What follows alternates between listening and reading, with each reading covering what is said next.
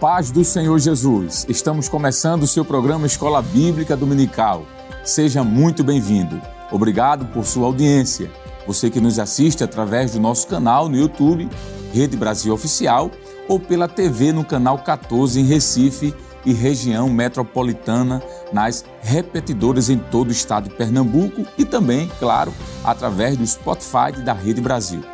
Aproveite esse início de programa para compartilhar a nossa programação com todos os seus amigos e familiares para que mais pessoas sejam alcançadas pela programação da Rede Brasil. Hoje estudaremos a sexta lição com o título O Avivamento no Ministério de Pedro. E para comentar a lição de hoje, contamos com a presença do presbítero Jonatas Éder. Pai do Senhor, presbítero Éder. Pai do Senhor, ministro Alessandro Barreto. Amém. Contamos também com a presença do presbítero Stephenson Barbosa. Pai do Senhor, meu amigo. A paz do Senhor, ministro. Amém, presbítero. E claro, com a presença do professor Givanil Dermano. Pai do Senhor, professor. Pai do Senhor, evangelista, é um prazer estar aqui. Amém. Nesta lição estudaremos sobre um dos mais controversos discípulos de Cristo, chamado Simão Pedro. Faremos algumas considerações gerais sobre a sua vida, destacando a sua necessidade urgente de um avivamento. Pontuaremos as ações do Senhor Jesus para a sua restauração e, por fim, elencaremos alguns eventos que mostram o avivamento no ministério do apóstolo Pedro.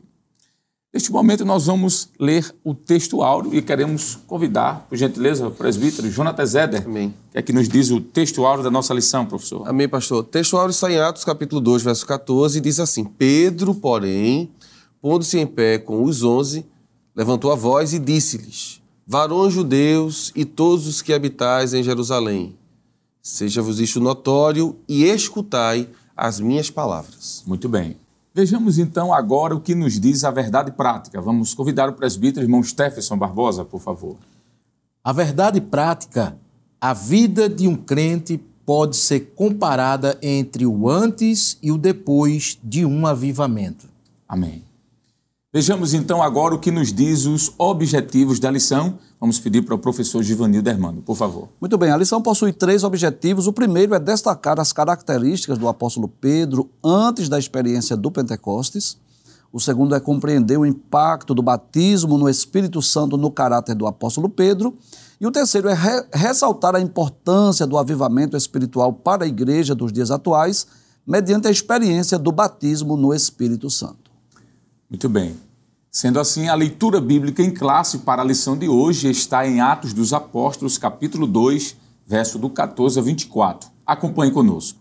Pedro, porém, pondo-se em pé com os onze, levantou a voz e disse-lhes: Varões judeus e todos os que habitais em Jerusalém, seja-vos isto notório, e escutai as minhas palavras.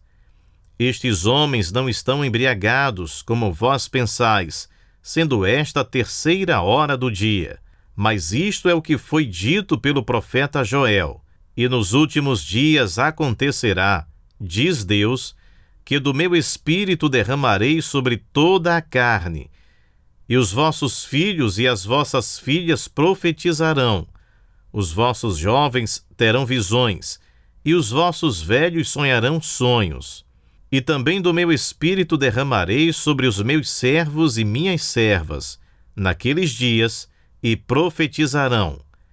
E farei aparecer prodígios em cima no céu, e sinais embaixo na terra, sangue, fogo e vapor de fumaça. O sol se converterá em trevas, e a lua em sangue, antes de chegar o grande e glorioso dia do Senhor. E acontecerá que todo aquele que invocar o nome do Senhor será salvo. Varões israelitas, escutai estas palavras. A Jesus Nazareno, varão aprovado por Deus entre vós com maravilhas, prodígios e sinais, que Deus por ele fez no meio de vós, como vós mesmos bem sabeis. A este que vos foi entregue pelo determinado conselho e presciência de Deus, tomando vós o crucificastes e mataste pelas mãos de injustos, ao qual Deus ressuscitou, soltas as ânsias da morte, pois não era possível que fosse retido por ela. Muito bem, queridos irmãos, estamos estudando hoje a sexta lição desse primeiro trimestre do ano de 2023, que tem o título O Avivamento no Ministério de Pedro. Uma lição muito importante que vai tratar sobre a vida de um dos apóstolos do Senhor Jesus Cristo. Lições passadas, nós estudamos sobre o que é o avivamento, o avivamento no Antigo Testamento, o avivamento no Novo Testamento, o avivamento na igreja primitiva e na pessoa de Jesus. E a partir desta lição, vai ser focado agora mais de forma específica alguns personagens importantes já no início da igreja do Senhor. E hoje, como falamos, vamos estudar sobre a vida de Pedro ou do apóstolo Pedro, um personagem bastante interessante, em alguns momentos controverso, em outros deixando bastante ensinamentos para nós, e é o que vamos comentar aqui um pouquinho com os comentaristas que estão participando do programa de hoje. Vamos já para a parte inicial da lição, que é o primeiro ponto. Vamos ver que aqui a lição nos apresenta a qual a divisão do primeiro ponto. Está aí, Pedro antes do Pentecoste. Nós temos aí as duas atitudes de Pedro e Pedro nega Jesus três vezes. É, antes de começarmos a falar um pouquinho sobre quais atitudes de Pedro antes do Pentecoste, professor Givanildo, e depois do Pentecoste, que há uma mudança drástica, né? Drástica uma mudança muito grande na vida desse apóstolo. Eu penso que é interessante trazermos aqui rapidamente, de forma introdutória, professor Éder, Isso. alguma informação sobre esse personagem. Não é? Por exemplo, a Bíblia nos mostra de que ele era filho de João. Tem algumas versões, como a corrigida, que aparece filho de Jonas. Mas Jonas e João é um cognato, é a mesma pessoa. Nós podemos ver essa expressão em João, capítulo 1, versículo 42, é o nome do pai de Pedro, João. Nós podemos também dizer que ele tinha um irmão por nome de André, quando olhamos para Marcos capítulo 4, versículo 18, bem como também João capítulo 6, versículo número 8. Inclusive André vai ter um papel muito importante isso, no ministério de Jesus, né? irmão de Pedro.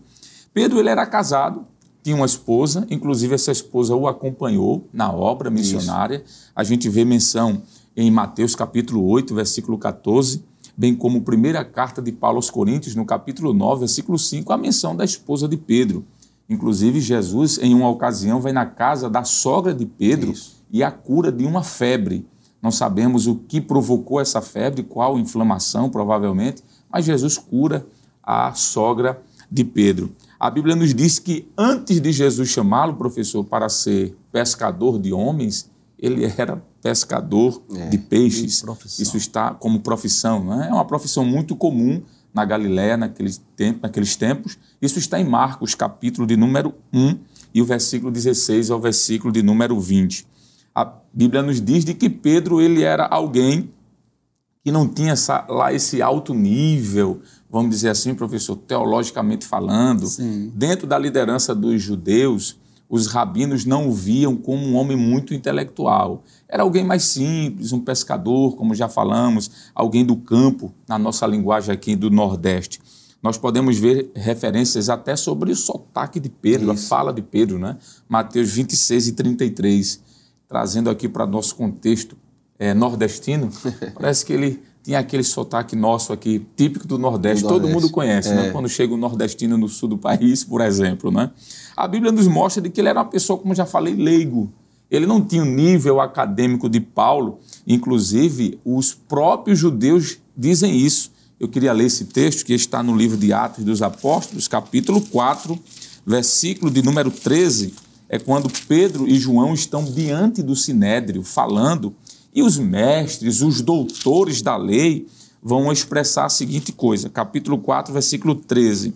Então eles, vendo a ousadia de Pedro e João, e informados de que eram homens sem letras e indoutos, se maravilharam e tinham conhecimento de que eles haviam estado com Jesus. Então veja que Pedro era alguém de, uma, de um conhecimento, digamos assim, mais simples, mais raso, professor. Inclusive, o próprio Pedro, escrevendo na sua carta universal lá na frente, ele vai dizer que tinha pontos da teologia de Paulo que ele achava difícil, né? Achava ele achava difícil, né? Pois é, isso mostra a simplicidade teológica, vamos assim dizer, desse apóstolo, né? é, ele vai se tornar o principal dos apóstolos de Jesus, não é? Ele vai ser o líder, inclusive, da igreja, estando à frente de muitos trabalhos e sendo considerado também o pastor da igreja de Jerusalém. Lá no Concílio de Atos, capítulo 15, a gente vai ver Pedro, Tiago e João. Eram os três Isso. principais, né? Atos 15, mas também Paulo, quando escreve sua carta aos Gálatas, ele faz referência a Pedro como pastor, como Isso. líder daquela igreja. Então, apesar de ser alguém simples, de pouco conhecimento teológico, foi escolhido para ser o pastor, o líder da igreja, né? um homem de grande influência. Isso mostra, professor Givanildo, de que para ter o chamado, necessariamente não precisa ter a capacitação humana. Exatamente. Paulo disse isso em 1 Coríntios, não é? quando ele disse que a nossa capacidade vem de Deus. Vem de Deus. Vem Muito bem. Ele foi o primeiro nome a ser chamado entre os discípulos, entre os apóstolos.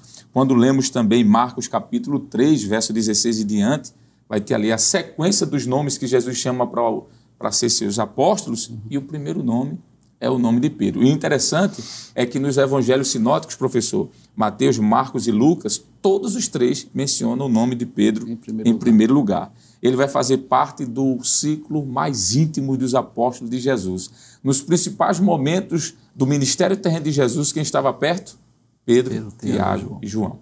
Sendo assim, mestre Ivanildo, a gente pode falar um pouquinho sobre esses dois momentos aí, né?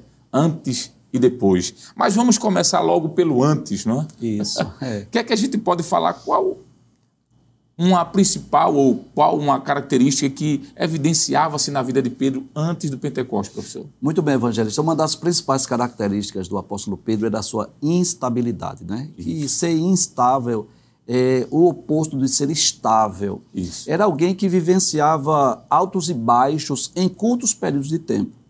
E eu gostaria de enumerar ao menos três experiências que deixam bem claro essa característica, né? Que evidencia essa característica do apóstolo Pedro. Por exemplo, no Evangelho escrito por Mateus, capítulo 14, que é a ocasião em que os discípulos estavam é, no barco, uhum. em meio a uma tempestade, Jesus estava orando no monte. Isso. E Jesus vai ao encontro dos apóstolos andando sobre as águas. Uhum. e Pedro é aquele discípulo corajoso, audacioso, que diz assim a Jesus: Olha, se és tu, manda-me ter contigo. Não é? Então, podemos dizer que, à luz da Bíblia Sagrada, o único homem que andou sobre as águas, além de Jesus, foi isso, Pedro. Isso. Perfeito. Mas que coisa interessante. Pedro sai do barco, começa a andar sobre as águas como Jesus, mas quando o vento sopra, é como se a dúvida, a incredulidade, o medo, o pavor tomasse conta dele. Aí ele vacilou e ele veio a naufragado. Então Jesus teve que segurar em sua mão, né? ele Isso. veio a su submergir na água. E ainda bem que Jesus é? estava pertinho, né?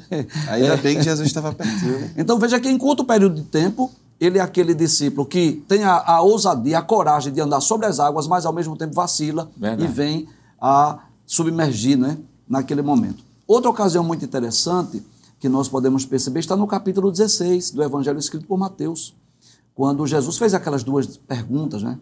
próximo às partes de Cesareia de Filipos, né? Quem dizem os homens ser o filho do homem? E depois perguntou, e vós quem dizeis que eu sou? E Pedro disse, eu digo que tu és o Cristo, o Filho do Deus vivo. Que confissão maravilhosa, né?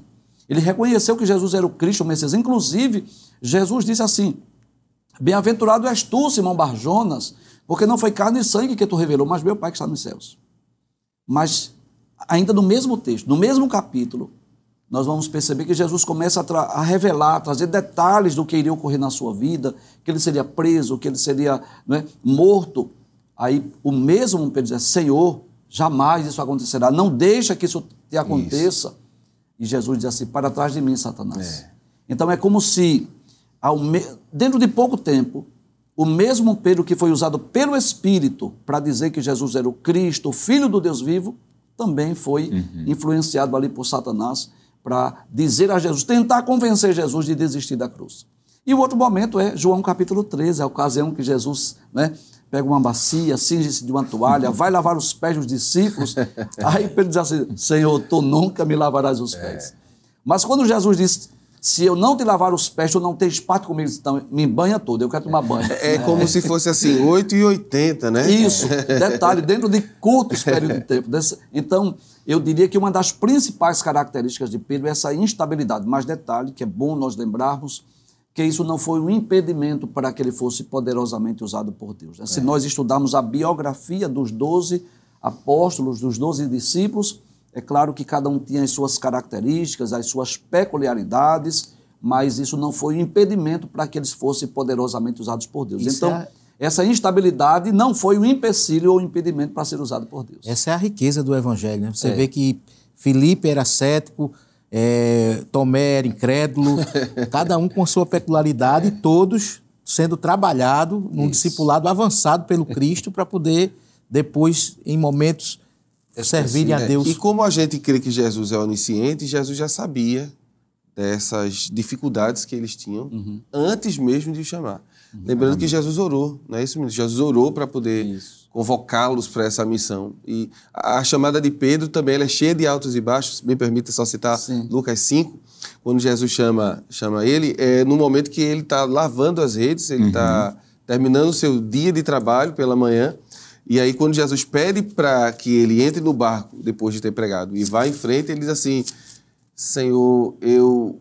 Parafraseando, né? Eu vim de lá, e lá não tem muita coisa não, mas porque o Senhor está mandando, eu, vou lançar a rede, né? E aí lá ele opera, Jesus opera o milagre, e aí ele já muda de posição, ele diz assim: aparta-te de mim, porque eu sou um pecador. Então, realmente, existe essa Isso. instabilidade, não é? Na Existe. vida do é, apóstolo é Pedro. interessante notar que essa volubilidade na vida de Pedro é algo que pode ser factível na vida de qualquer um de Sim, nós. sim. Não existe ninguém perfeito. Exato. né? Uhum. Em algum momento da nossa vida, nós podemos, aqui ou acolá, ser volúvel, né? Cutubiar, duvidar. Há um versículo, professor, quando o senhor estava falando aí, me veio na mente. Está escrito no Evangelho de Lucas, capítulo de número 22, e o versículo de número 31.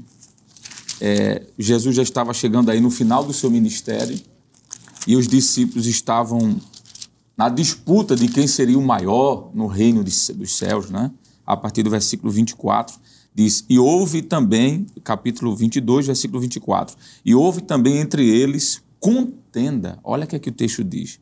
Sobre qual deles parecia ser o maior. Aí o texto vai desenrolando-se, até que no versículo 31 Jesus diz assim: E disse-lhe também o Senhor, Simão, Simão, Eis que Satanás vos pediu para vos cirandar como trigo. Aí diz versículo 32. Mas eu roguei por ti, para que a tua fé não desfaleça. desfaleça. E tu, aqui é o mais interessante, professor Givanildo. Quando te converteres, como assim? Três anos e meio ao lado de Jesus. Aí Jesus disse: quando te converteres, confirma os teus irmãos. Veja que existia essa volubilidade na vida de Pedro, né? essa, como o senhor bem falou, professor, essa instabilidade. Instabilidade. E parece-me que essa instabilidade só vai mudar depois do Pentecostes, que é a proposta da lição. Veja que aqui nós já estamos já nos finalmente Isso, do ministério de Jesus, não é? Muito bem, foi excelente a sua a sua explicação, professor, mas acho que tem mais coisas sobre Pedro antes do Pentecostes, né? Tem, sim. Profe- Professor Éder, será que a gente pode falar de uma característica que é a autossuficiência? Será que Pedro, antes do Pentecostes, em algum momento ele mostra essa autossuficiência? Infelizmente, sim, não é? E, e o proverbista Salomão, em Provérbios 16 e 18, diz que o grande problema de você ser autossuficiente é que ele proporciona a queda. É? Acho que é interessante, pastor, a gente ler esse texto. Abra sua Bíblia em casa, Provérbios, capítulo 16 e o versículo de número 18. Veja o que diz a palavra de Deus. Provérbios 16 e 18. A soberba precede a ruína e a altivez do espírito precede a queda. Então, a ideia de alguém que confia em si mesmo, ela é muito perigosa, principalmente para aqueles que eh, aceitaram a Cristo como Salvador. Eu digo principalmente porque essas pessoas se firmaram na rocha, não é que é o Senhor Jesus. Então, principalmente para estes que agora dependem como Jesus é Senhor e Salvador, não é porque tem pessoas, pastor, que infelizmente só querem o Senhor como seu Salvador, não querem como Senhor. Quando nós advogamos a Jesus na nossa vida, nós entregamos a ele o direito para que ele nos guie. Paulo chega a dizer que não vivo mais eu, né? em uma determinada carta, fugidamente, não vivo mais eu, mas Cristo vive em mim. A vida que ele fala é a vida da carne. Como o apóstolo Pedro ainda está nesse processo de aprendizado, porque eu vou ser bem sincero com o professor que está em casa, para Pedro, tudo aqui é novidade. Isso. Não é? Pedro não, como disse o evangelista Alessandro, Pedro não teve a oportunidade de estudar como Paulo, como outros grandes líderes. E, e eu tenho certeza que por isso existem algumas deficiências, que claro, Jesus paulatinamente vai tratando, não é? Há deficiências que vão permanecer durante a vida toda, a questão do temperamento mesmo. Pedro era um pouco explosivo. Tem um dado momento que o apóstolo Paulo precisa tratar com ele, isso depois do avivamento. Pedro e Paulo têm que conversar sobre um determinado assunto entre gentios e judeus. Existia ainda uma, uma certa resistência em Pedro em aceitar os judeus e Paulo percebeu isso, precisou conversar com ele. Mas isso fala de um temperamento, não de deficiência de caráter. Uhum. Mas a autossuficiência é um defeito de caráter. Porque para o, para o cristão, Jesus tem que ser o, o, o, seu porto seguro. Exato. Não é? Jesus tem que ser a sua segurança. E aí a gente vai ver, por exemplo, em Lucas 22, versos 31 e 32, veja o que diz a Bíblia.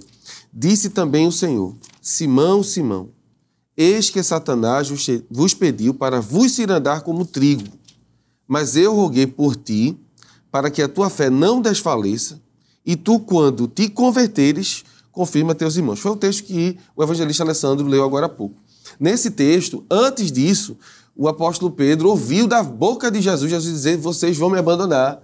As ovelhas vão ser desbaratadas, eu acho que é, o termo é esse que a Almeida Corrigida Isso. usa, né? Desbaratadas, ou seja, vão ser espalhadas, o pastor será ferido.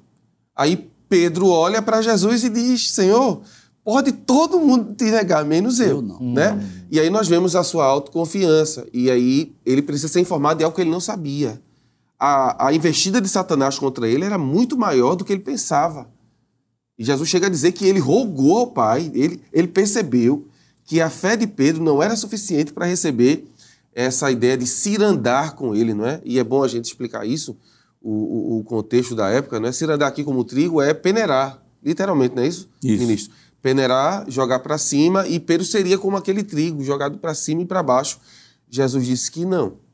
Então a autoconfiança, infelizmente, pode proporcionar momentos como este, não é? Verdade. E é claro... E, tra e trazer danos, né? A gente vê o primeiro casal da Bíblia na autossuficiência, da confiança própria, Sim. de abandonar uma designação do Senhor, Sim. acarretou na queda na do queda, homem. e hoje é ainda colhe frutos disso, né? Exato. Dessa queda da autossuficiência. Então, é, esse problema aqui é um problema de caráter que Jesus está tratando com Pedro. A outra que a gente pode citar, é, evangelista Alessandro, é o texto de Marcos 14, uhum. 29, né? Isso. É, quando ele diz assim, ainda que todos se escandalizem, uhum. nunca porém eu. E a gente vai ver daqui a pouco que ele vai negar, né? Então, quando alguém diz isso, nunca porém eu, é, primeiro a gente não gosta muito dessa palavra, nunca dizer nunca, né? Nunca. Mas ele diz assim, nunca, porém, eu. Ele diz assim, olha, eu tenho certeza, e isso para Jesus que é onisciente, né? Então, infelizmente, o apóstolo Pedro, antes do avivamento, e eu fiz uma anotação aqui, eu, eu anotei assim, que a gente precisa de um avivamento para permitir que o Espírito domine essas nossas deficiências, sim, professor Givanildo. Sim, sim. Eu, eu acredito que todo ser humano, como bem disse aqui o evangelista Alessandro, ele tem essas dificuldades como estabilidade. Mas se por acaso é, existe, eu vou me dirigir a você que está nos ouvindo, essa ideia de autossuficiência no seu coração, você precisa correr para os braços de Jesus. Porque a vida não vai ser fácil. E se você não estiver nas mãos do Senhor, você pode se perder. Ah, eu não vou dizer a sorte de Pedro, porque a gente não acredita em sorte, né? Mas graças a Deus que Pedro tinha um chamado. Uhum. Porque senão ele tinha se perdido. Ele tinha se perdido quando ele negou três vezes. Porque ele confiava tanto em si que aquele choro amargo que ele sente não é simplesmente um choro de ter negado Jesus. Também o é mas de descobrir que ele não era quem ele pensava.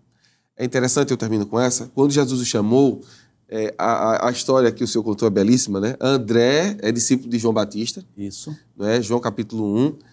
Vê João Batista dizer que Jesus é o Messias. Isso. Corre para Galiléia. E, e diz a Pedro. Pedro, Pedro, a gente encontrou o Messias. É. E aí, quando Pedro é, é trazido é, para ver Jesus, Jesus olha para ele e muda o seu nome ele era chamado de Simão, né? o nome dele é Simão, o nome de Pedro não é Pedro, é Simão. Mas ele recebe esse cognome, né? esse, esse apelido dado pelo próprio Jesus, como se fosse um fragmento de pedra. E era como ele se sentia, né? Talvez um homem robusto, forte, que estava acostumado a puxar rede, mas não tinha tanta força em seu caráter.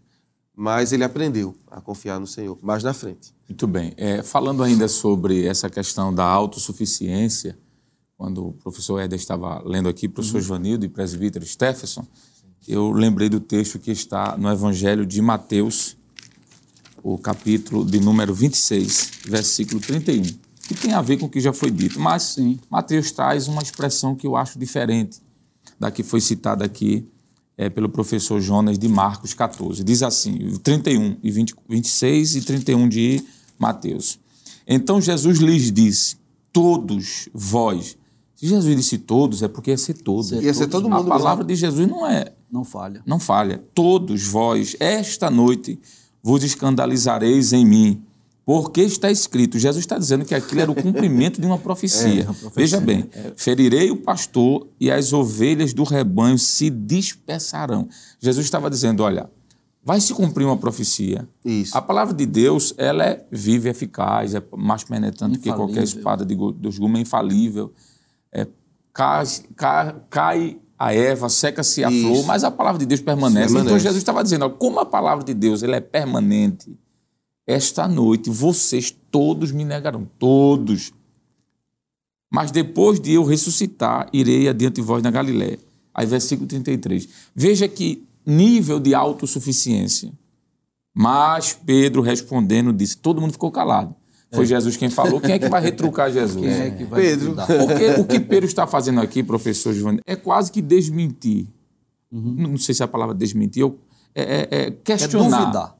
Duvidar, Isso, é, obrigado. Aí disse, mas Pedro respondeu disse, ainda, eles indo contra a profecia, pelo amor de Deus, é. ainda que todos se escandalizem em ti, eu, eu veja que autossuficiência, é. né? Eu. eu. Ele se colocou, professor, acima de todos os outros é, discípulos. É. E lembrando que essa profecia, me permita, pastor, é, é, interromper rapidinho, essa profecia não é uma profecia qualquer, é uma profecia que está descrita no Antigo Testamento, está lá nos Salmos, que vai falar dessa dispersação para que o Messias se sinta só mesmo. Sim. Até o próprio Deus vai, vamos dizer assim, vai deixá-lo. E ele precisa desse momento para ser a expiação. Só que aí Pedro quer se colocar no lugar que não lhe cabe. Né? e o texto diz assim, olha, em ti eu nunca me escandalizarei. Aí o texto diz: Disse-lhe Jesus: Em verdade te digo que nesta noite, antes que o galo cante, três vezes me negarás. É. Disse-lhe Pedro: Veja a como insistência, a, a insistência, né, presbítero? É, é verdade. Veja o que, é que ele Jesus disse a profecia. Pedro rebateu, professor. Jesus repreendeu, Pedro rebateu de novo. Eita, que Pedro. É difícil, né? É. Assim, o, nível de autossuficiência é muito, muito elevado, elevado. Né? Demais. Ainda que me seja necessário morrer contigo, não te negarei. E todos os discípulos disseram Sim. mesmo parece que ele influenciou. Né? influenciou. Ele, tem, ele tem esse poder. Mais na é. frente a gente vai ver outros textos que Essa dizem... Autossuficiência dele, né? ele a autossuficiência dele contagiou a outros. Né? Nós, nós, nós, não vamos ler, por exemplo, dizer assim, Deus vai me ajudar, Deus não vai isso, permitir. Isso. Eu, eu, eu vou orar e Deus não vai... Não, ele, ele se sente autossuficiente. Ele não coloca Deus, nem, nem o Espírito Santo não é? é como seu ajudador. É verdade. Muito bem. O assunto está muito bom, mas nós vamos precisar dar uma pausa nesse momento para um rápido intervalo. E quando voltar, eu já quero deixar o presbítero Stephenson Barbosa aqui já de prontidão, porque a gente quer falar sobre uma outra característica. O professor Joanildo falou sobre a volubilidade ou a instabilidade, é outra palavra. O professor Éder falou muito bem aqui sobre a sua autossuficiência, né? quase que orgulho, ou mais do que isso. Mas eu gostaria que o senhor falasse sobre uma característica que é bem interessante. Será que Pedro demonstrava apatia? Esse sentimento. Mas não responda agora não. Vamos esperar um pouquinho. Vamos para um rápido intervalo e já já nós voltamos com o seu programa Escola Bíblica Dominical. Bem, queridos irmãos, estamos de volta no seu programa Escola Bíblica Dominical, estudando a lição de número 6 desse primeiro trimestre do ano de 2023, com o título O Avivamento no Ministério de Pedro. Vamos retornar aqui mais uma vez para comentar o primeiro ponto da lição ainda. Nós é. estamos falando sobre Pedro antes e depois do Pentecoste. Presbítero Stephenson Barbosa, Foi comentado aqui sobre a instabilidade de Pedro, a sua autossuficiência, mas foi deixado já uma pergunta engatilhada para o Senhor. Será que Pedro era alguém que tinha uma certa apatia? O que é que a gente pode falar sobre isso? Será que isso é uma característica da vida de Pedro, uma necessidade urgente para um avivamento? O que é que a gente pode falar sobre isso, amigo? O que podemos classificar aqui, professor, é justamente o contraponto que há nesse momento aqui das características citadas por Pedro. Pedro é aquele, livre, é aquele líder proativo uhum. que a todo momento está, quando o silêncio impera, ele demonstrava atitude e muitas vezes falava, como já discorremos aqui, é, palavras que ele muitas vezes dizia ao próprio mestre. No caso da pesca, por exemplo, todo mundo se calou, mas ele dizia: Ó, mestre, eu passei a noite toda. Interessante que esse momento aqui de empatia é o momento em que Pedro deveria mostrar que ele era ativo. Ao contrário, agora ele não tem percepção do ambiente. Assim, é muito importante para aquele que está estudando a lição trazer à tona que o crente também deve ter percepção do ambiente onde ele está, da cosmovisão do que ele está tendo. É perceber as coisas que estão ocorrendo ao seu lado. E Pedro ele estava diante de um momento de umas batalhas mais reídas do Senhor Jesus, Isso. que era o Getsemane. Isso. Aquele momento ali era um momento crucial do mestre. O mestre já estava exatamente no momento de oração agonizante e o Senhor estava exatamente querendo ver exatamente a atitude dos seus discípulos. E Pedro aqui, por ser o líder, era o cabeça, porque a gente espera do líder a atitude. O é. líder é o ponto de equilíbrio, é onde ele justamente vai motivar, e a gente citou aqui, os professores citaram que o líder arrasta com o exemplo.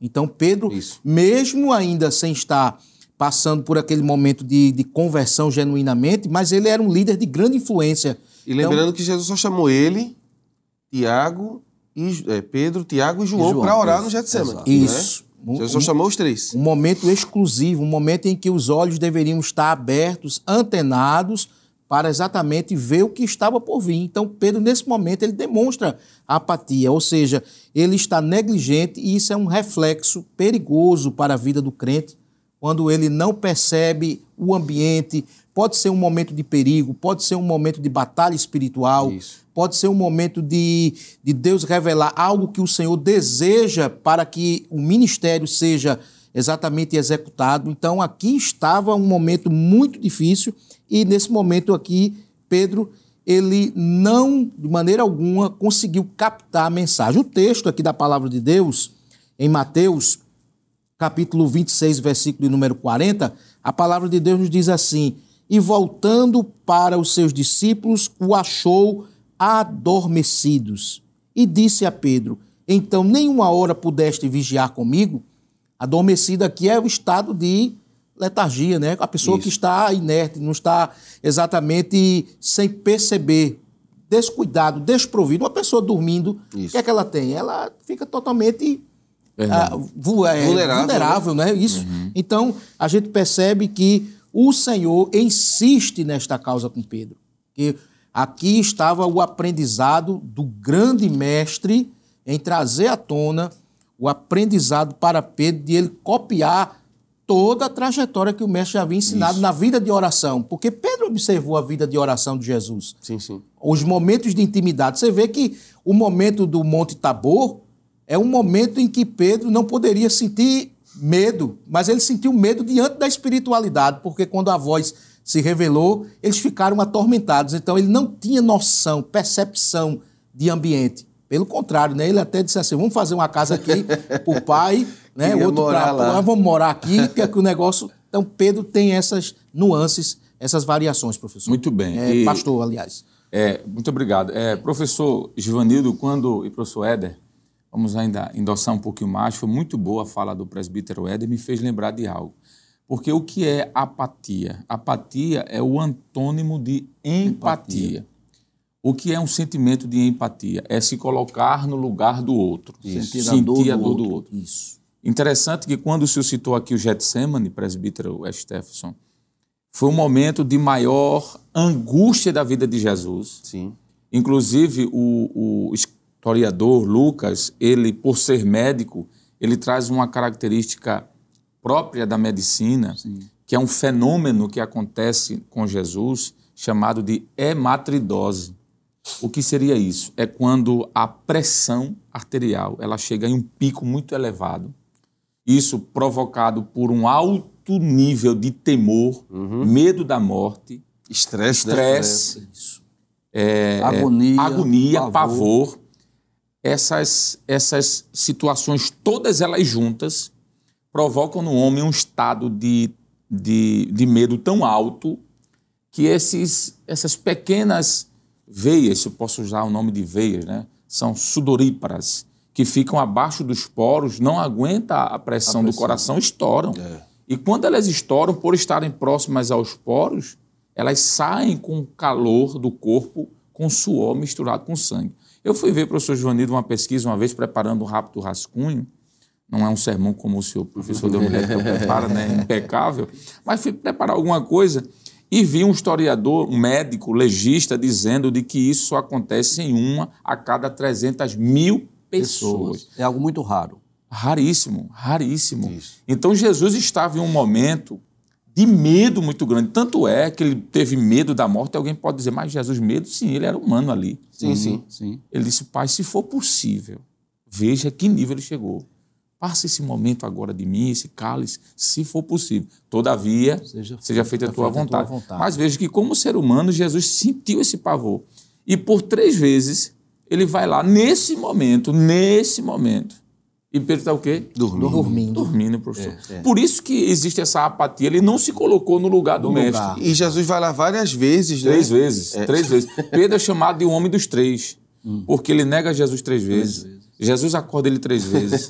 Depois, lá em Atos, ele nega três vezes matar e comer os animais que desceram no- no- naquele lençol.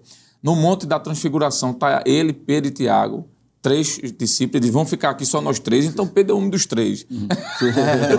Parece, professor, que esse sentimento de apatia era muito forte em Pedro, né? Exato. E, e é bom nós entendermos também no, no lado espiritual, né?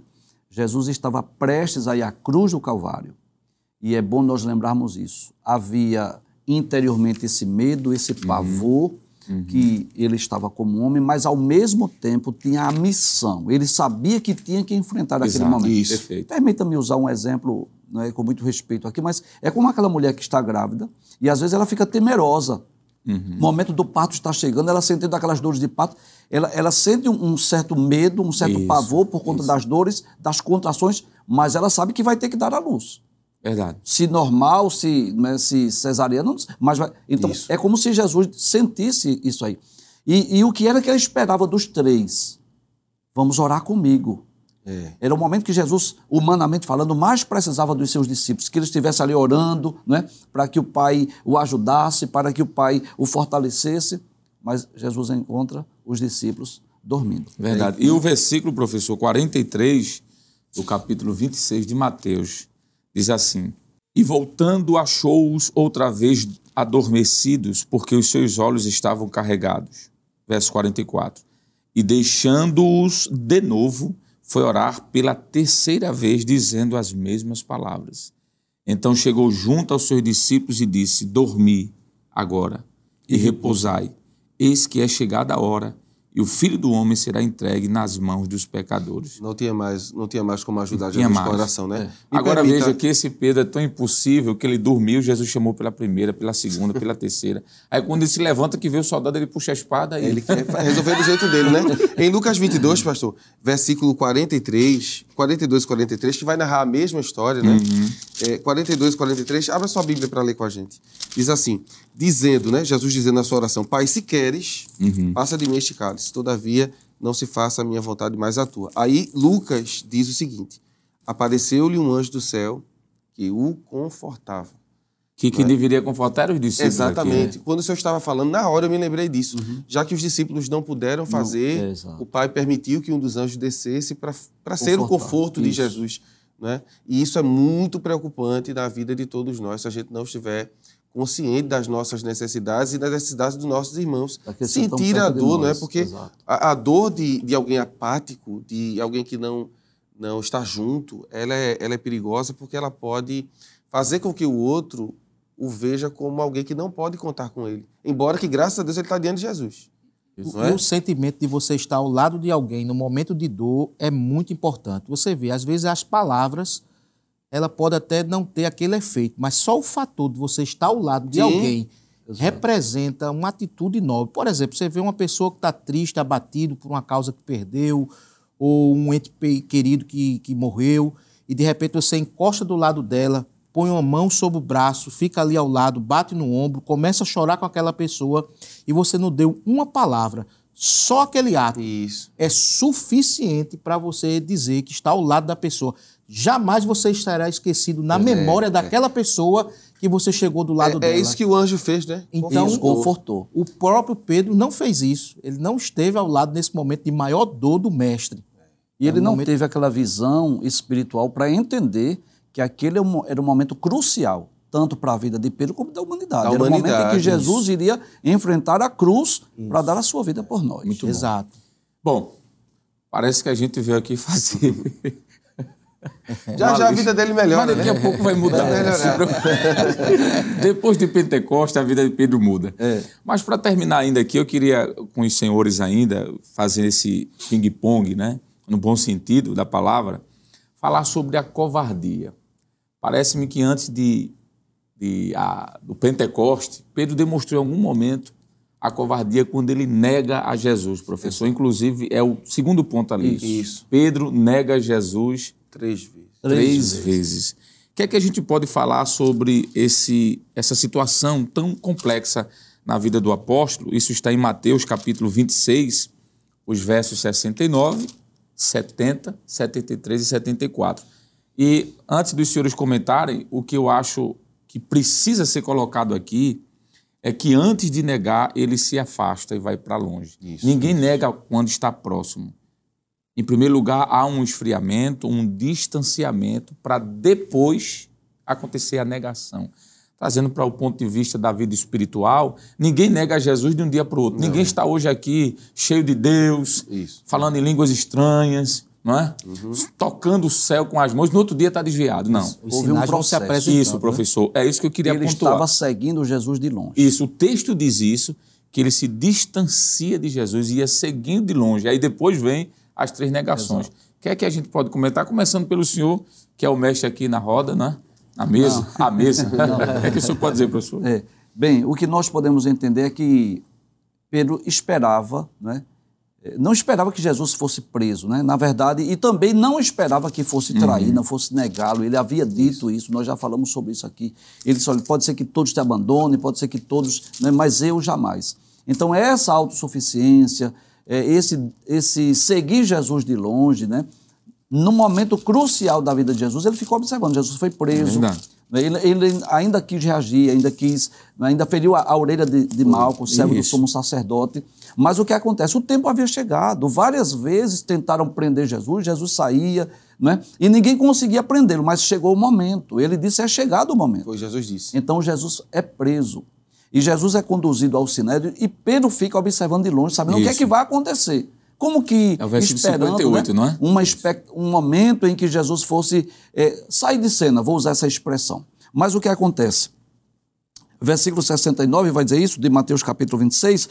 Pedro estava sentado fora no pátio, ou seja, ele estava observando né, de longe o que Veja o ocorrer 58, com Jesus. antes. O 58 diz Pedro assim, seguiu de longe. De longe. É porque antes de Exatamente. negar, ele se afastou. É, se afastou. Né? Então, o que acontece? Em três momentos, em três, como Jesus havia dito, Isso. como Jesus havia dito que ele iria negá-lo, né? Então, três vezes. O versículo 69 diz: Pedro estava sentado fora no pátio e, aproximando-se dele uma criada, disse: Tu também estavas com Jesus, o Galileu. Mas ele negou diante de todos, dizendo: Não sei o que dizes. Meu Deus. Né?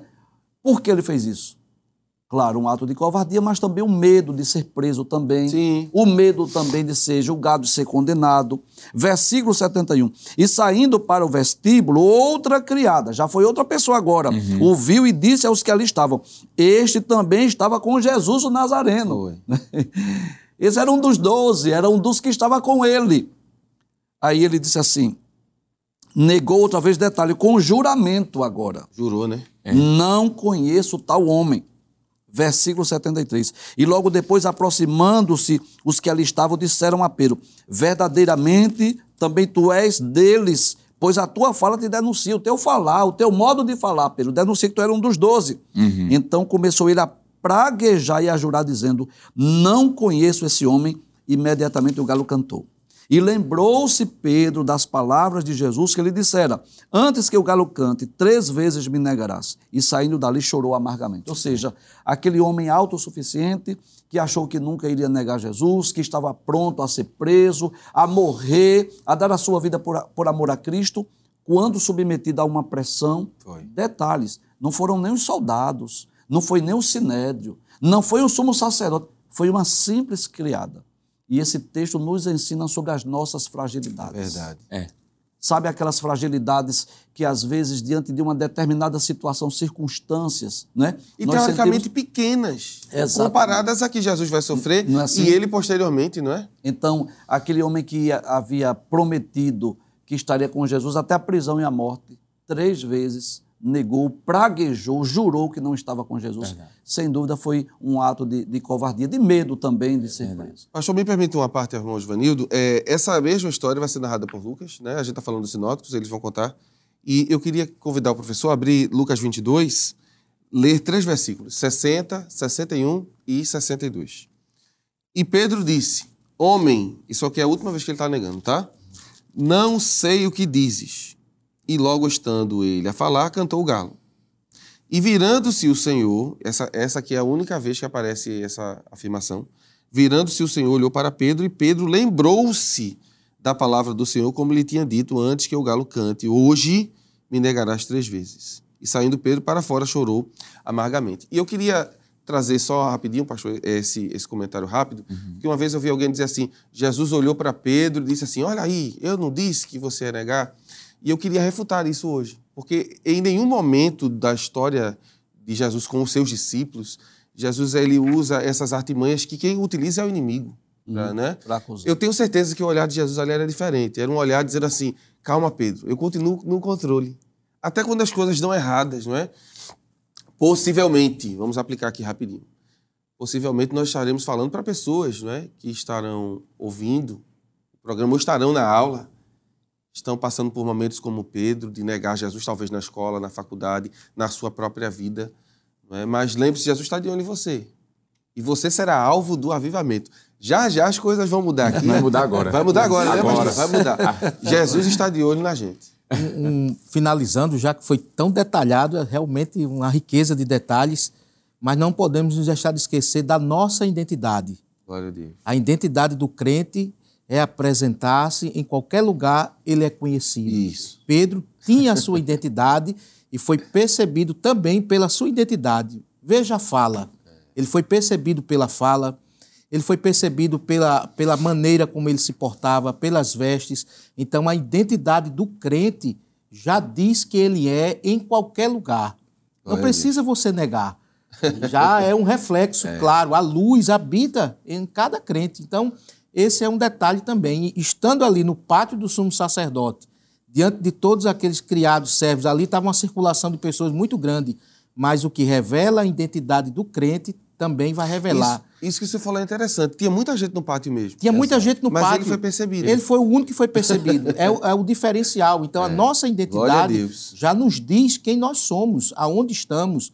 Então, jamais podemos negar, né, diante da, da realidade, mas Pedro, nesse momento, mostrou que, de fato, houve uma fragilidade e que, diante dos seus comportamentos que já foram aqui notáveis, houve mudança no quadro. Graças a Deus. Bom, como Glória bom aluno, melhor, como médio aluno de, de homilética, a gente aprende que não pode se terminar uma história negativa. Né? Você apresenta o lado negativo, mas conclui com o lado Isso. positivo. Vamos agora, então, para o ponto 2 da lição, que é falar sobre Pedro após o Pentecostes. Glória a Deus. As coisas vão mudar agora, não é? é. Para não ficar só antes do Pentecostes, é. vamos agora para Ainda depois. bem que Jesus tem mudança, não é? E o avivamento é exatamente isso, Exato. pastor. É o momento de mudança, De é? crise. É? Primeiro vem a crise. Então, o que antecede um avivamento é o momento de crise. Então, nós falamos um pouco das crises Isso. existenciais de Pedro para falar sobre a necessidade Glória do Pentecostes. Muito bom. É. E aqui falando sobre Pedro após o Pentecoste, nós temos três pontos. Pedro batizado no Espírito Santo, Pedro e a cura do coxo e Pedro avivado em outras ocasiões. A gente vai tentar trazer isso aqui de forma é, é, espalhada, vamos assim dizer. Certo. Vamos espalhar esse assunto aqui à mesa, tá bom? Professor Joanildo, será que a gente pode falar sobre esse Pedro após o avivamento? É? um Pedro que foi restaurado? Será que a gente pode falar de uma vida que foi restaurada após o Pentecoste? Por que eu digo isso? Porque depois da gravidade da negação que Pedro fez com Jesus, ou em relação a Jesus, a gente vai ver ele chorando amargamente. amargamente. Essa palavra, amargamente, ela deve ser destacada aí na sua Bíblia. Se você quiser colocar, marcar com marca-texto, chorava amargamente. Não é somente chorar, ele chorava amargamente. Houve ali um conflito interior tremendo.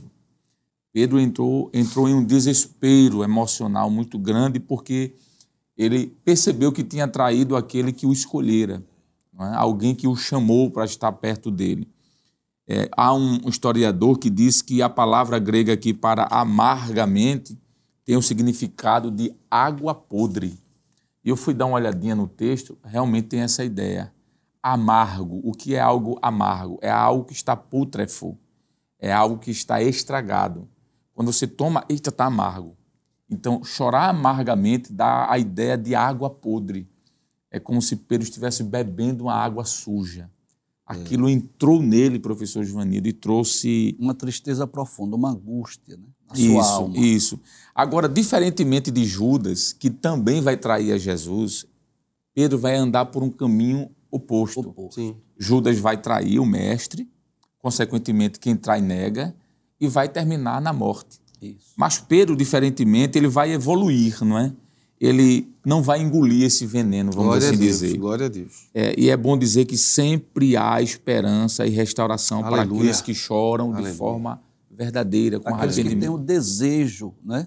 de serem restaurados. Há, há, do lado de Deus o desejo de restaurar e também tem que haver do lado humano nesse Exatamente, professor. Então, falando sobre isso, o que é que a gente pode falar sobre Pedro tendo uma vida restaurada? Restaurada. Primeiro, é bom lembrar que a partir daquele momento que ele negou Jesus, que ele mentiu, praguejou, ele já não se sentia mais digno de ser chamado um apóstolo.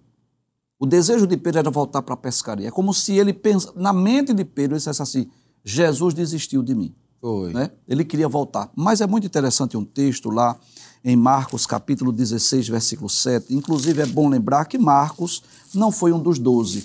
E tudo nos leva a crer que Marcos escreve esse evangelho exatamente por conta dos testemunhos que ouviu de Pedro. Isso. E no capítulo 16, versículo 7, após a, a ressurreição de Cristo, um anjo aparece e ele dizia algo muito interessante. Uhum. Capítulo 16, versículo 7. Mas, deixa eu ler o versículo 6. Porém, ele disse: Não vos assusteis, buscais a Jesus o Nazareno, que foi crucificado, já ressuscitou, não está aqui, eis aqui o lugar onde o puseram. Isso é o momento da ressurreição de Jesus. O anjo aparece, diz às mulheres né, que haviam ido ao sepulcro: Jesus não está aqui, já ressuscitou. Aí o anjo vai dizer assim: Mas ide, dizei aos discípulos e a Pedro que ele vai adiante de vós para a Galileia. Uhum. Por que Pedro especificamente? Porque ele não diz, diga a João, diga a Tiago, a Pedro. Porque se não dissesse e a Pedro, Pedro não iria. É verdade. Então Jesus, na verdade, é verdade. É verdade. estava dizendo assim, é como se o pai ou o próprio Cristo chamasse o anjo e dissesse assim, quando você der a mensagem lá, que, né, que Jesus ressuscitou, diga aos discípulos, ele vai adiante de vós para a Galileia. Agora, por favor, especifique, especifique, especifique. Né, o nome Pedro. É. Diga aos discípulos e a Pedro que eu vou adiante de vós. Então, o que é que nós aprendemos aí? O desejo de Deus de restaurar.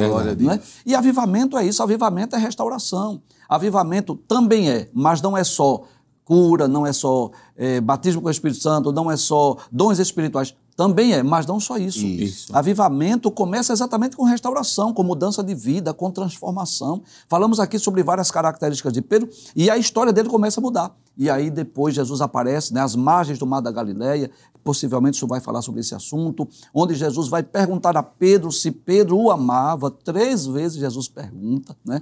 E Jesus vai dizer assim: apacenta os meus cordeirinhos, apacenta as minhas ovelhas. O que era que Jesus estava fazendo? Pedro, você pensa que eu, eu, eu desisti de você? Glória você pensa que, que você não mais vai ser apóstolo? Não, você, eu vou lhe usar poderosamente. E eu diria que essa, essa, esse período de restauração, que começa às margens do mar da Galileia, ele também vai se evidenciar ainda mais no capítulo 2 do livro de Atos, que é o batismo com o Espírito Santo. E eu, eu achei muito interessante uma frase de um determinado autor que ele disse assim, no capítulo 21 de João, quando ele volta à sua velha profissão, aí o autor disse assim: Pedro desistiu de tudo, mas Jesus não desistiu de Pedro. Jesus foi até lá. Glória a Deus. E o que eu acho muito bonito, professor Givanildo e presbíteros que estão aqui, professores, é que quando Jesus chega lá, ele usa uma expressão que desconstrói tudo da cabeça de Pedro. Ele não diz assim, pescadores. Ele não diz assim, discípulos. Ou ele poderia dizer, traidores. É. Ele chama como? Filhos. Filhinhos. Isso é muito bonito. Ele estava tratando como que um pai trata um filho. Ele chama de filhinho. É João 21 e 5. Isso. E outra coisa interessantíssima, professor, nessa restauração da vida de Pedro, é que Pedro estava tão angustiado que Jesus chama, Jesus estava a 100 metros de distância, relativamente um espaço geográfico pequeno, Jesus chama por três vezes, eles não escutam, não reconhecem, escutam, mas não reconhecem. Mas teve um que disse, espera aí, quando ele disse filhinhos, disse Pedro, Glória Pedro estava em cima do barco nu. Nu aqui não é no nosso contexto do Brasil, porque Isso. no contexto do Brasil é despido. Isso. Ele estava apenas com as roupas de banho. Isso fala de uma vida espiritual, de alguém que passou por uma tragédia, por alguém que negou a Jesus, por alguém que fracassou na fé e que se despede, ou que se despeça das roupas espirituais, como está em Gálatas, quando Paulo disse revestivos da armadura de Deus, alguém que tira a roupa. Pedro estava desesperado na polpa do barco, de costa para a praia. E Jesus chega lá e leva três coisas. Pedro é homem dos três, professor: fogo, peixe, Peixe e, pão. e pão. Fogo é um símbolo, não estou querendo aqui de forma alguma espiritualizar o texto, alegorizar. Me desculpe, o senhor como mestre da homilética, mas vamos aplicar. Isso. Fogo fala do Espírito, Espírito Santo. Santo. Pão fala da palavra. palavra. Mas o que é que tinha além disso? O peixinho. O peixe. É um símbolo do cristianismo. Jesus estava dizendo, "Gente, eu vou restaurar o ministério de vocês. A gente vai ter que tá parar uma parada bem rápida aqui. A gente vai para um rápido intervalo. Não sai daí, já, já, já, desculpe. Nós voltamos para continuarmos esta lição maravilhosa.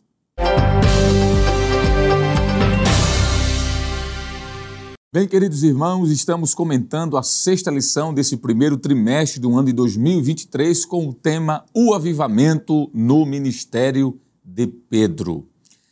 É, nós estávamos conversa- conversando, quero dizer, sobre Pedro experimentando um renovo em sua vida. O professor Givanildo falou aqui sobre Pedro tendo a sua vida restaurada. É algo muito bonito ali.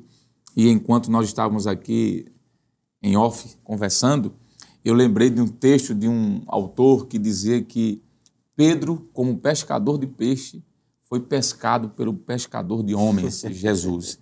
Naquela noite foi algo Glória a tremendo, não é? Glória a Deus. Pedro estava ali na polpa do barco, sem as suas vestes de sacerdote, estava com as vestes de pescador, apontando para a sua vida anterior, e Jesus foi lá. E o que eu acho bonito, professor, quando o senhor disse aí que o anjo mandou dizer, disse-lhe a Pedro, avisa, não é isso? Aos discípulos aos e discípulos. E quando Jesus chega na beira do mar, fala e os discípulos escutam a voz, e João diz: Isso é a voz do nosso amigo. Pedro nem esperou fazer a volta no barco, ele deu um frecheiro. Foi. É frecheiro mesmo o nome? Um mergulho, né? Pedro. É ser um mergulho. E foi e ele foi sem vestes, porque se ele estava com as vestes de banho, ele se apresentou a Jesus, professor, me permita. O texto não diz que ele se vestiu, que ele colocou a roupa de discípulo, de Não, ele estava apóstolo. do mesmo jeito. Ele estava do mesmo jeito. E Jesus chega para ele e diz: É você que eu quero. Glória a Deus. E amor tremendo, não é? Quem sabe você que está aí do outro lado da câmera, ouvindo esse esboço, essa lição, esteja numa situação parecida com a de Pedro. Outrora você estava próximo de Jesus e agora está um pouco distante, sem as vestes espirituais, mas o mesmo Jesus que foi ao encontro de Pedro e restaurou a vida de Pedro, é o mesmo Jesus que faz isso com você. Levanta a sua cabeça, Glória a Deus. Volte para Jesus, porque Pedro precisou voltar. É uma atitude de Jesus foi de ir e a atitude de Pedro foi de voltar. É uma sinergia, né? Isso. é uma energia dupla. Então volte. O negócio está bom aqui. O né? negócio está agradável. Professor Ivanildo, Glória a eu Deus. vi o senhor com os olhos vermelhos, Jesus. Glória a Deus. Glória a Deus. Presbítero Stephenson Barbosa, o professor falou aqui sobre a restauração da vida de Pedro. Ali o texto fala sobre Pedro sendo batizado com o Espírito Santo, mas também fala sobre Pedro avivado em outras ocasiões. Sobre a cura, daqui a pouco a gente fala sobre isso. Mas deixa eu pular para esse ponto aqui. Pedro avivado em outras ocasiões, que o professor já falou do avivamento na vida. Eu posso dizer que esse avivamento em outras ocasiões também envolveu o seu ministério? Com certeza. né? A gente vai observar que o Senhor, Pedro, embora seus contrastes, sua oscilação espiritual, como já foi citado aqui, a gente vai perceber que indiretamente ele também não abandonou o mestre. Ele esteve todo momento tentando estar próximo do mestre, diferente de todos os demais.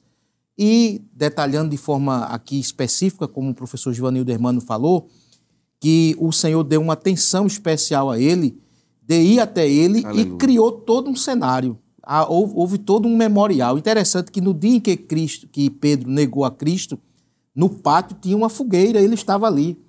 E no mesmo momento da reconciliação também estava A fogueira. a fogueira. Isso é, um reflexo, é falar a memória. Olha, lembra de onde tu caíste? Agora eu vou te restaurar. Amém. Eu vou trazer. E interessante que isso é muito rico. A gente vai ver Deus, o nosso Cristo, dizendo que não há causa perdida, Aleluia. não há nada perdido. Para você que está em casa aí assistindo a nossa lição da escola bíblica, não tem nada perdido. Houve momentos de dificuldade, difíceis, Isso. mas o Senhor pode restaurar. Aleluia. E foi isso que o Senhor fez. O Senhor sentou, conversando com Pedro, usou uma frase que eu posso transmitir, trazendo para os nossos dias atuais, a nossa realidade, e dizer assim: Pedro, tu me amas? E essa palavra é muito forte. Será que você tem demonstrado que ama mesmo de fato o Senhor?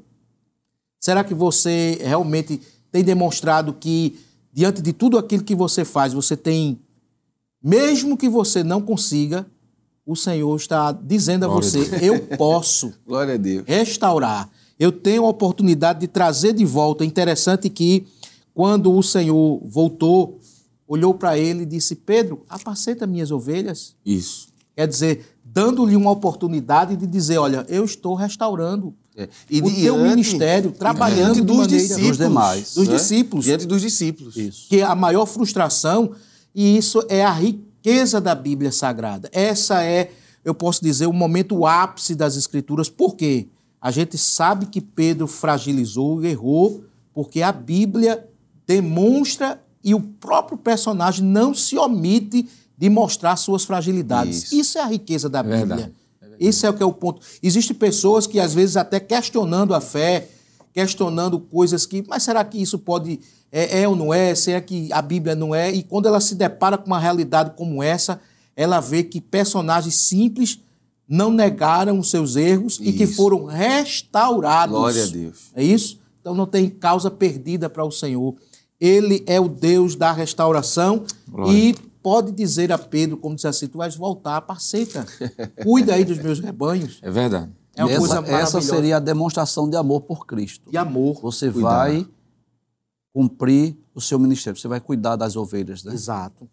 Restaurar. Quando o, o presbítero Stephenson estava falando sobre essa questão, professor Jonas e Givanildo, de restaurar o ministério, é muito bonito, porque o Senhor pega aquele homem que havia fracassado poucos instantes, há poucos dias, e diz: Está aqui as minhas ovelhas, apacenta as minhas ovelhas. Cuide delas. Cuide delas. Talvez, professor Givanildo, em uma análise puramente humana, em uma peneira puramente humana, Pedro estava descartado. Oxe, com certeza. Sepulta Pedro. Pedro está descartado. Mas Jesus pegou e deu à igreja. É por isso que no futuro, na tradição da igreja é, romana, vão dizer que Pedro é a pedra, por mais que saibamos que não é. Uhum. Quando Jesus disse: E sobre esta pedra edificarei a minha igreja, e as portas do inferno não prevalecerão contra ela. Jesus estava dizendo sobre esta tua afirmação, é. Pedro, é. de que eu sou o filho de Deus. Mas veja que foi algo tão forte que alguém se valeu de um texto bíblico para deturpá-lo e criar uma doutrina baseada em uma restauração ministerial tão profunda. profunda. Porque Jesus disse: está aqui a minha igreja, cuida das minhas ovelhas. Jesus disse: minhas, não é tua, é minha. Cuida, Pedro. E eu acho, professor, interessante, primeira carta de Pedro, capítulo 5. Olha o que é que o texto nos diz. Eu acho isso aqui fantástico, né? O versículo de número 5 do capítulo 5 da primeira carta de Pedro, a parte final, ele diz assim: vou ler o versículo todo. Semelhantemente, vós jovens, seres sujeitos aos anciãos, e seres todos sujeitos uns aos outros e revestivos de humildade. humildade. Aí por que ele vai dizer isso? Porque Deus resiste aos soberbos. Ele em algum momento foi autossuficiente, não foi, professor? Isso. A gente não viu isso aqui? Isso, isso. Ele disse: ele resiste, mas da graça. aos humildes. Aí ele diz assim: humilhai-vos, pois, debaixo da potente mão de Deus, para que ao seu. Ele está falando dele próprio aqui, minha uhum, uhum, uhum. Para que ao seu tempo, o quê? Exalte. Ele vos exalte. Exalte. Pedro foi exaltado, abatido que foi exaltado. Porque Jesus não despreza um soldado ferido aleluia, em batalha. Aleluia. Alguém pode olhar e dizer: aquele ali está ferido, não serve mais para nada, deixa ele morrer no campo de batalha. Mas Jesus não, ele vai até em busca do último homem. Glória Tem um filme muito conhecido com esse é. título, né, que narra a história de um grande evangelista que é de uma denominação diferente da nossa, mas que no contexto geral Faz amava as almas, lição. traz um grande ensinamento até o último homem. Jesus foi até o último isso, homem, né? Isso. Porque Jesus sabia, me permita, ministro, que ele seria muito útil, né?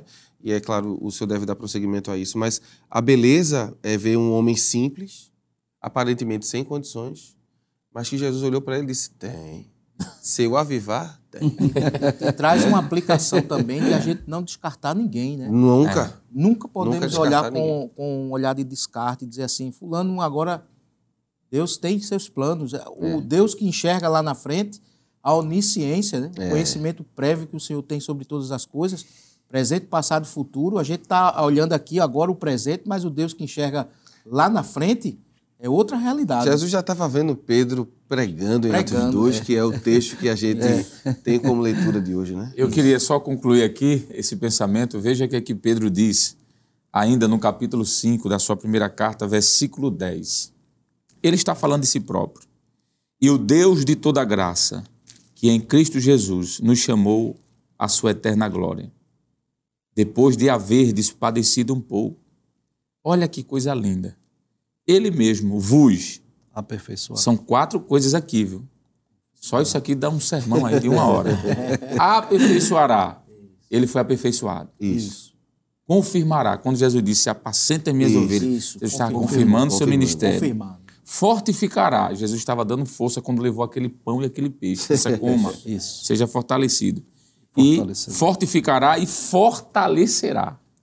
Isso aqui é algo tremendo. É, é uma riqueza de detalhes. Tremendo. Dá vontade de falar em línguas estranhas. Muito bem, mas vamos avançando um pouquinho, não é? Vamos para o terceiro ponto da nossa lição agora, que fala sobre o terceiro ponto. Vamos pedir para colocar aqui na tela. A igreja de hoje e o avivamento do Pentecoste. A igreja atual e o Pentecoste.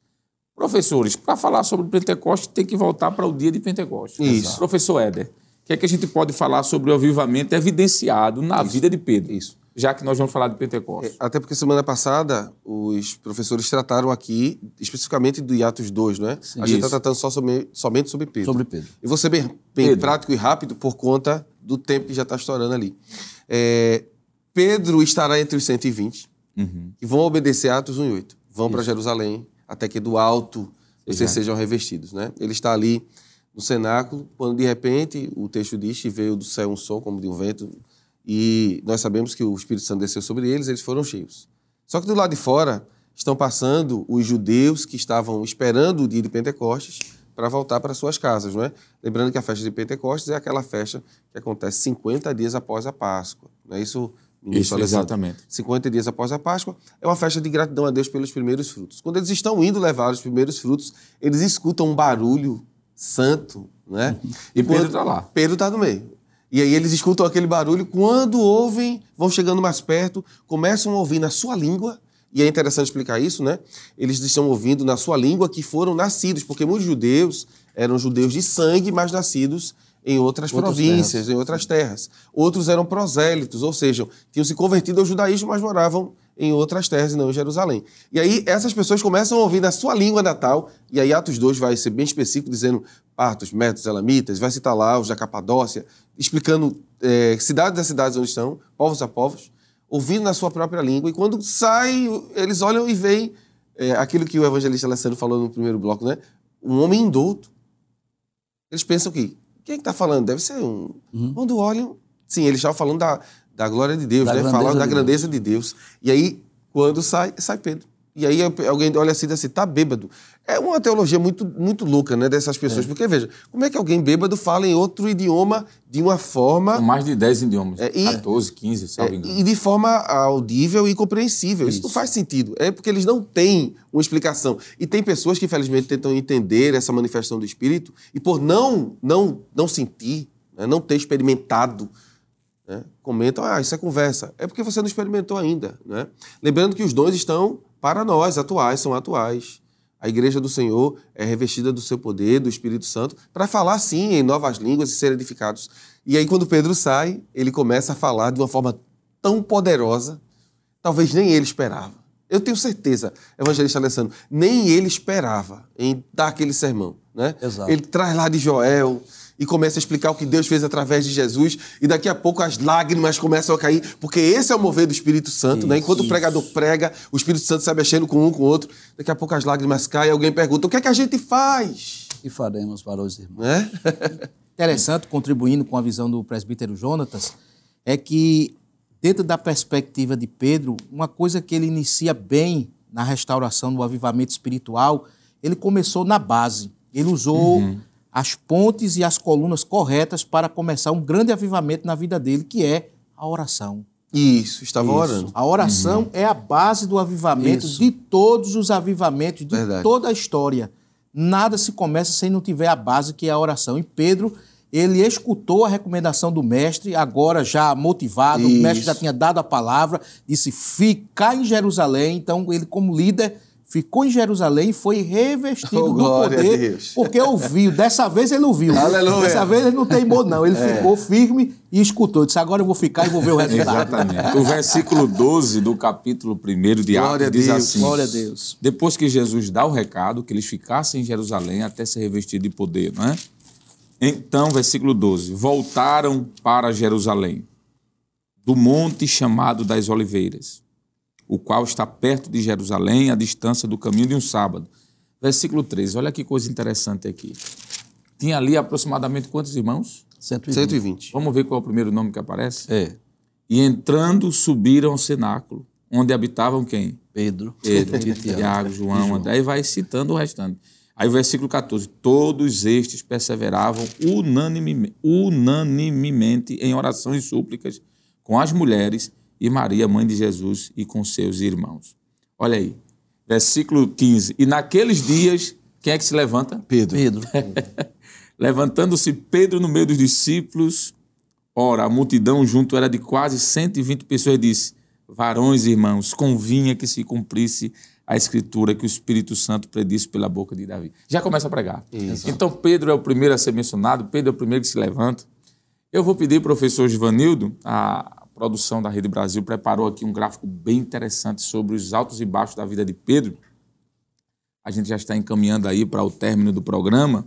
E eu queria, professor Givanildo, por gentileza, que o senhor fizesse, porque esse quadro ele é um, um resumo, né? Isso. Vamos dizer assim, de tudo aquilo que a gente viu. Nós já dissemos, É. exato. Aí eu queria que o senhor nos fizesse andar aí pela vida de Pedro. Nos Muito bem. conduza. Então, primeiro eu vou pedir para a produção, por favor, colocar né, em tela cheia esse gráfico para que os nossos queridos telespectadores possam tirar uma foto né, desse, desse gráfico que vai mostrar literalmente esses altos e baixos na vida de Pedro. Já falamos sobre vários momentos, várias ocasiões, vários textos já foram citados aqui. Vamos começar aqui com o encontro com Jesus, João capítulo 1, que é a ocasião que André, que é irmão de Pedro, vai chamá-lo, né, dizendo: Isso. achamos o Cristo, achamos o Messias. Depois, em Lucas capítulo 5, nós vamos perceber aquela primeira pesca maravilhosa, é a ocasião em que Pedro faz uma, uma grande pescaria, uma pescaria milagrosa. Depois é a ocasião em que ele vacila sobre o mar já falamos sobre isso. Ele anda sobre as águas, mas quando o vento sopra, ele teme, vacila. Veja que aqui um declínio. Mas ele sobe mais uma vez, que é a ocasião em que Jesus profere um discurso e as multidões começaram a abandonar a Jesus. E Jesus perguntou: Quereis vós também retirar-vos? Aí Pedro diz assim: Para que iremos nós, se tu tens as palavras de vida eterna? Depois ele confessa e nega em seguida. É a ocasião em que ele faz aquela grande confissão, né? Eu digo que tu és o Cristo, o Filho do Deus vivo, mas depois nós vamos perceber que, na ocasião em que Jesus começa a dizer que será entregue, será preso, ele diz assim: Senhor, não deixa que isso te aconteça. Depois vem aquele momento que ele alegra-se na transfiguração, uma das experiências mais maravilhosas que Pedro, Tiago e João desfrutaram, o momento que Jesus transfigurou-se. Depois veio aquela indecisão do lava-pés. Senhor, tu nunca me lavarás os pés? Aí Jesus disse: Se eu não te lavar os pés, tu não tens parte comigo. Então eu quero tomar banho. Vós já estás limpo pela palavra que vos tenho falado. Depois vem a timidez na Santa Ceia, quando Jesus revela que um dos doze iria traí-lo, e nesse momento que não é algo comum na vida de Pedro, ele teme perguntar a Jesus. Aí ele pede para que João pergunte quem é aquele que iria traí-lo. Depois nós vamos perceber aqui é, que ele afirma que morreria por Cristo, já falamos sobre essa autossuficiência, né? Ele disse que estava pronto a ser preso até morrer por Cristo. Eu vou para cá para ficar melhor. Depois ele é avisado que negaria Jesus. Jesus deixou bem claro, já falamos sobre isso. É, Jesus deixou bem claro que ele iria negá-lo. Dormiu no Getsemane, já falamos aqui sobre a sua apatia, no momento em que ele deveria estar com Cristo, né, orando ali junto com Jesus. Depois ele corta a orelha de Malco, servo do sumo sacerdote. Não havia entendido que chegou o momento de Jesus ser preso mesmo. Seguiu Jesus de longe. Veja que agora ele vai declinando. O Pedro, observe o gráfico como é interessante. O Pedro que vai ascendendo agora começa a descer, não é? Começa agora a retroceder. Então cortou a orelha do soldado, seguiu Jesus de longe e negou a Jesus. Mas, como nós já falamos, Glória há um momento de restauração. Então, ele confessa a Jesus triplamente, ele disse que ama a Jesus, quando Jesus perguntou né, se ele o amava. Depois recebe o Espírito Santo no dia de Pentecostes, pregou e quase 3 mil almas se converteram. E depois escreve as suas epístolas, onde ele afirma que Cristo é a pedra, não é? E ele também se considera como uma, uma pedra. Jesus é aquela pedra, não é? a rocha em que a igreja está fundada, mas também ele reconhece que é uma pequena pedra. Então nós vamos perceber aqui nesse pequeno gráfico os altos e baixos na vida de Pedro e com certeza é, o, o, professor de escola dominical vai extrair grandes e preciosas lições da vida desse grande apóstolo. Muito bem, professor. Muito obrigado aí por essa belíssima explicação. E enquanto o, o professor Joanildo estava mostrando esses altos e baixos, eu estava aqui pensando, isso não é muito diferente da nossa vida, é. não. A gente tem momento que está um pouco mais acima, tem momento que a gente... Dando o céu com a mão, né? É. tem momentos que oscila mesmo. Exatamente. E é, é, é isso que a lição fala de hoje, o avivamento no ministério de Pedro. Esse ministério de Pedro, ele representa a sua vida por completo. E tem um pouco a ver, ou muito a ver com cada um de nós. Não é? Voltando para o último ponto da lição, eu queria só que, por gentileza, colocasse aqui, porque nós já estamos caminhando nos, para o término, fala sobre a igreja e o atual Pentecoste. Assim como Pedro teve aquela experiência no Pentecoste de avivamento, hoje a igreja também vive esse Pentecoste. Tempos de multiplicação da iniquidade e a igreja será arrebatada esses dois últimos pontos, eu penso que a gente pode resumir, professor, Sim. mostrando de que essa multiplicação que se a cada dia avoluma mais da iniquidade, Está bem acelerado, né? é, vem falar da necessidade de estarmos cada vez mais avivados. Mais avivados. Não é isso, presbítero Stephenson? Estarmos prontos. Através do exemplo de Pedro, a gente entende que nós temos que estar sempre com o coração aberto, escutando a voz do Mestre e entendendo que a nossa oscilação espiritual vai chegar um momento da maturidade espiritual. Esse é o isso. foco. É, é, professor Éder, a lição ela conclui com o arrebatamento da igreja e eu entendo que isso é interessante porque a proposta que foi feita aqui foi mostrar de que esse avivamento está preparando a igreja para esse encontro, não é? A igreja será arrebatada. E aqui a lição termina falando sobre aquela parábola das virgens, não é? Mostrando que chegará um momento em que será arrebatado só aqueles que estiverem preparados, preparados. prontos. Avivados. Isso fala de uma vida de avivamento. Mas eu gostaria de concluir voltando aqui para Pedro. é? Eu sei que a lição ela termina aqui, mas foi falado de- do dia de Pentecoste. Isso. Mas será que nós poderíamos falar ainda sobre Pedro depois do, do, do Pentecoste, naquele momento que ele chega diante do Sinédrio? Porque eu acho, professor, que aquilo também representa a igreja. Sim. Esse momento de perseguição que estamos Sim, vivendo, estamos vivendo. de opressão, Pedro ali diante do Sinédrio, já avivado, Sim. ele é um tipo da igreja avivada. Ele não retrocede, a igreja não recua. Assim como Pedro enfrentou, estava pronto com ousadia, porque o texto diz isso de Atos 4 e 13, né? Então eles, vendo a ousadia de Pedro, isso tem um pouco a ver com a igreja, não tem, professor? Com O que, é que a gente pode falar sobre essa atitude de Pedro diante do Sinédrio em relação à aplicação à igreja? Com certeza, pastor, porque é, a gente já está terminando, mas se observarmos direitinho, o Pedro que se apresenta em Atos 3, 4 e 5 é um Pedro mudado. A gente sabe que ele ainda é um ser humano, ele vai fragilizar-se em alguns momentos, eu citou um, eu citei outro, mas é alguém que não tem mais dúvidas sobre a sua chamada. Ele, ele, ele tem poder agora de convencimento através, claro, da palavra de Deus e através do Espírito Santo, de levar outros a entenderem que ele realmente crê naquilo. Né? O senhor tocou nesse ponto lá, lá no segundo bloco, quando a gente estava comentando, e disseram assim, esses homens eram indoutos, mas estavam com Jesus. É. E perceberam isso, né? É, Ele vai para o Sinédrio, só para deixar dentro de contexto, porque no capítulo 3, um rapaz estende a mão para ele, pedindo moeda, e Pedro não tinha dinheiro, não é? Provavelmente era lá perto do dia 30, aí Pedro estava sem dinheiro, mas ele Ou tinha antes, recebido, né? Ou é, ou, antes. ou antes do dia 30, Bem antes. aí ele botou a mão no bolso, não tem prata nem ouro, mas ele lembrou do que Jesus fez. E é a primeira vez que ele, de forma ousada, né? diz assim, levante-se e ande. O, o caba não estava esperando isso, então ele não fica em pé. O versículo 8, leia em casa, né? 3 e 8, diz que ele que colocou o camarada de pé. Ele pegou ele pela mão e o ergueu. Quando ele ergue o rapaz, Atos 3 e 8, o rapaz começa a pular, a saltar, e aquilo chama atenção. Ele prega e ele é levado ao Sinédrio. No Sinédrio perguntam a ele quem ele fez aquilo. Ele diz, eu fiz no nome de Jesus. E a partir daqui vai, vai ter perseguições, Isso. aflições, mas Pedro estava convencido, convertido, mudado. Embora fosse frágil como nós somos, ele tinha certeza de quem Jesus era. E é isso que você precisa. Talvez essas suas oscilações ainda aconteçam, porque você ainda não entendeu quem Jesus é. E nós estávamos em off conversando, e o pastor deve falar sobre isso, que é um momento muito bom para convidarmos aqueles irmãos que não estão indo mais à igreja, pessoas afastadas. Isso. Não é isso, ministro? É verdade. É, enquanto o professor Éder estava falando aqui, professor Givanildo e, e Stephenson, presbítero, eu estava lembrando. Pedro, antes do Pentecoste, nega a Jesus diante de uma jovem. Isso. E uma criada. Pedro, depois do Pentecoste, encara a cúpula do Sinédrio Exato. e diz: Eu não posso me calar, deixar de falar Glória a do que Deus. temos Temos tenho visto visto, e ouvido. Mas você vai ser preso, você vai ser escarnecido, você vai ser chicoteado. Ele disse: Não tem problema. Pode fazer. Glória a Deus. Mas eu não vou. Então veja, um Pedro que nega diante de uma simples jovem, agora ele encara frontalmente Glória a Deus. a cúpula do Sinédrio e diz: Eu não vou me calar.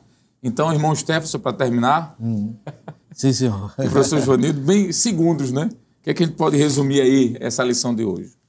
Posso resumir que, independente de qualquer situação, de oscilação, de comportamento, de temperamento, Deus, ele é o restaurador, Aleluia. é o que restaura. Essa é a palavra-chave, é o epicentro, sem dúvida alguma. Você vai ver Pedro naquele momento ali, até na cura de, da Tábita, Isso. As senhoras chegaram à tona, ele chegou ali, ele se comoveu, chorou e foi, dobrou o joelho e orou e a senhora ressuscitou. Quer Glória dizer, o homem que estava convicto agora, que fitava os olhos para levantar um coxo, o homem que estava pregando usando pilar, o homem que estava influenciando todos a orar.